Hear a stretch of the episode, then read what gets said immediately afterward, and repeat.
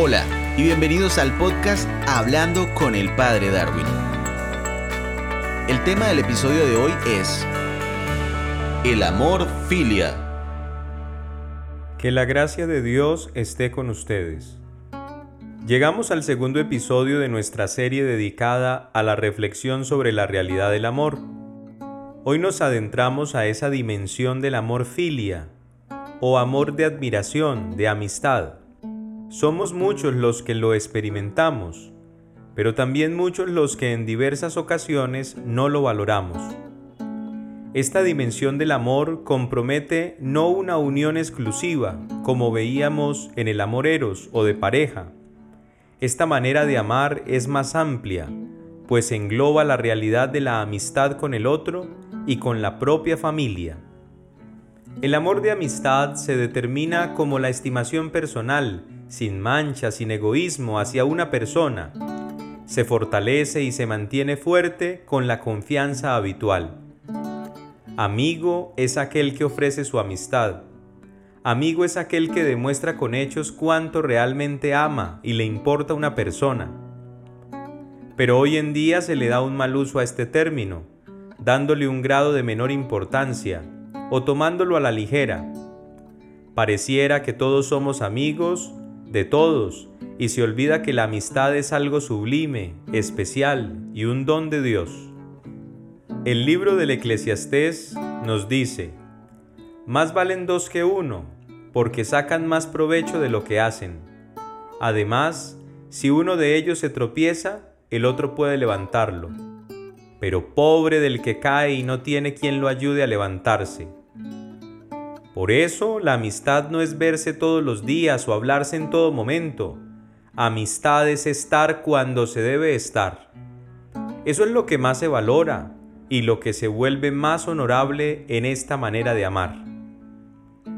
Este amor lo podemos sentir cuando experimentamos dos componentes fundamentales que lo hacen una realidad entre nosotros. Me refiero en primer lugar a valorar y en segundo lugar a admirar a la persona.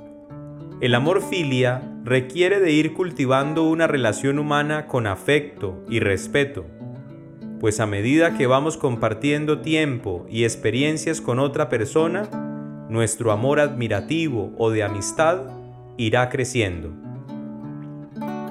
Cuando valoramos al otro, cuando somos compañeros y cooperamos en las preocupaciones de la vida, estamos fomentando este amor. Y con él aparece la lealtad y el compromiso hacia la otra persona. Cuando admiramos al otro y sentimos el deseo por esa persona, se crea una conexión mágica y muy fuerte que nos hace salir de sí para obrar el bien en el otro. En la Sagrada Escritura es clara esta dimensión del amor y en términos evangélicos se define con estas palabras que encontramos en el Evangelio de Mateo, específicamente en el capítulo 22, verso 39. Cada uno debe amar a su prójimo como se ama a sí mismo. Un versículo tan corto como este manifiesta la esencia de esta manera de amar. Por eso es importante entender que si no se quiere a la persona de corazón, como se quiere a sí mismo, no existe una amistad verdadera. Si decimos que amamos a Dios con ese amor que Él nos ha amado, debemos brindar la sinceridad, la sencillez y la sensatez a quienes consideramos nuestros amigos. Esto es lo que yo llamo la pedagogía de la triple S. Compartamos cuatro realidades especiales del amor filia o de amistad. En primer lugar, la amistad no se dice, la amistad se demuestra, insisto. Hay amigos que llevan a la ruina, pero otros que son más fieles que un hermano, nos dice el libro de los Proverbios. La amistad verdadera se manifiesta con hechos, pues entre más amor brindemos, más unidos nos veremos, hasta rima y todo. En muchas ocasiones se le gasta tiempo para buscar mensajes bonitos a una persona, y se olvida entender que el mejor mensaje es una vida compartida, caminando codo a codo y teniendo la certeza de saber con quién o con quiénes se puede contar. En segundo lugar, la amistad es estar en las buenas y en las malas. En todo tiempo ama el amigo. El amigo es como un hermano en tiempo de angustia, también dice el libro de los Proverbios. Tenemos que ser amigos en todo tiempo. La verdadera amistad se prueba ante las dificultades y los problemas.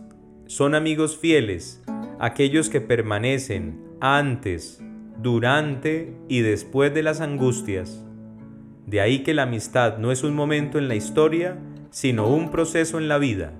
Por eso no se nos puede hacer extraños los altibajos que en ella se puedan experimentar. En tercer lugar, la amistad es actuar y hablar conforme a la verdad. El libro de los Proverbios nos dice que el que te quiere te corrige, en cambio el enemigo te abraza hipócritamente.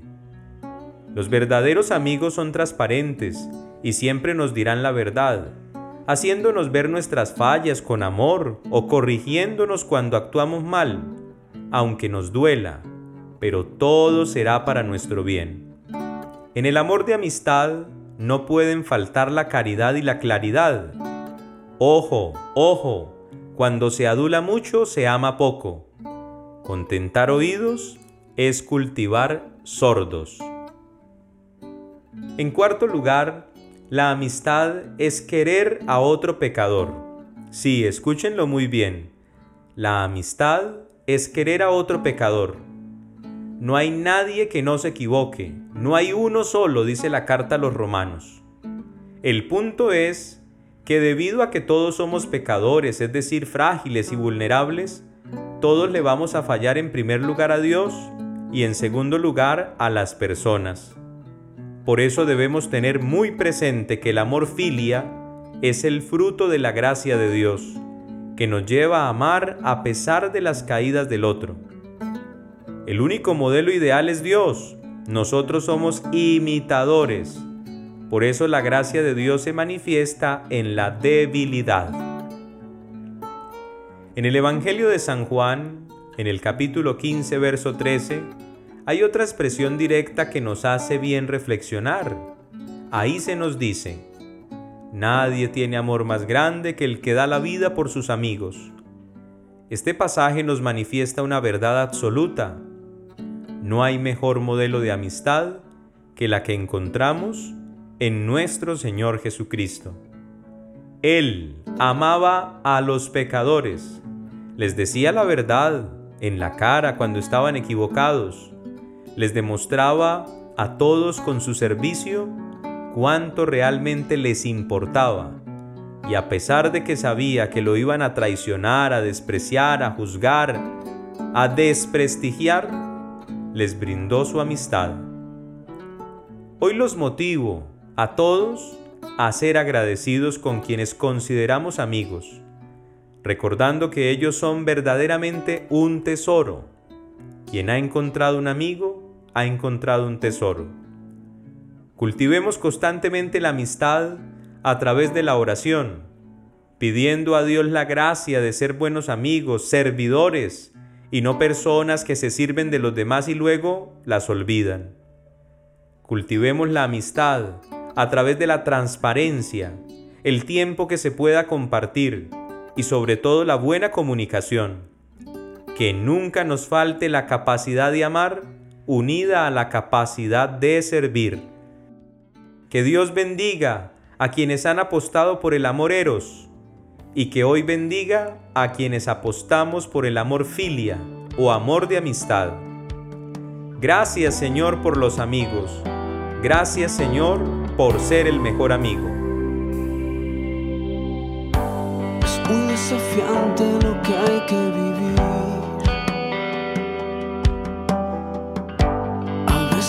cansas de tanto correr.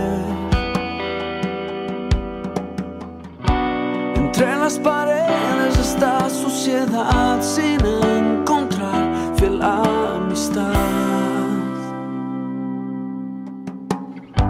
Qué bueno tener amigos como tú. Que no esconde la luz debajo de un cajón.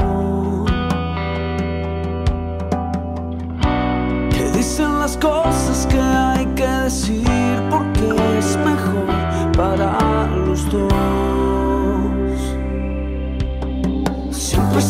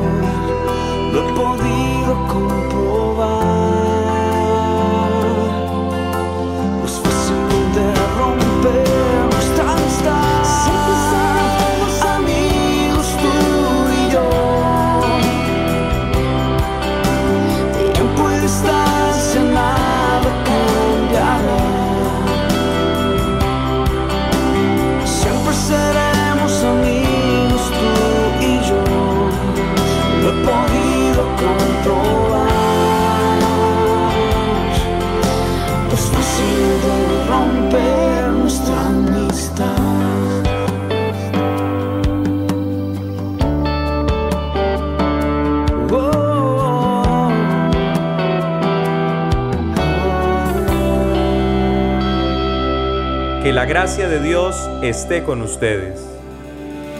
Este es un podcast semanal y podrás encontrarnos en casi todas las plataformas de podcast e incluso en Facebook, así que no te pierdas ninguno de nuestros episodios.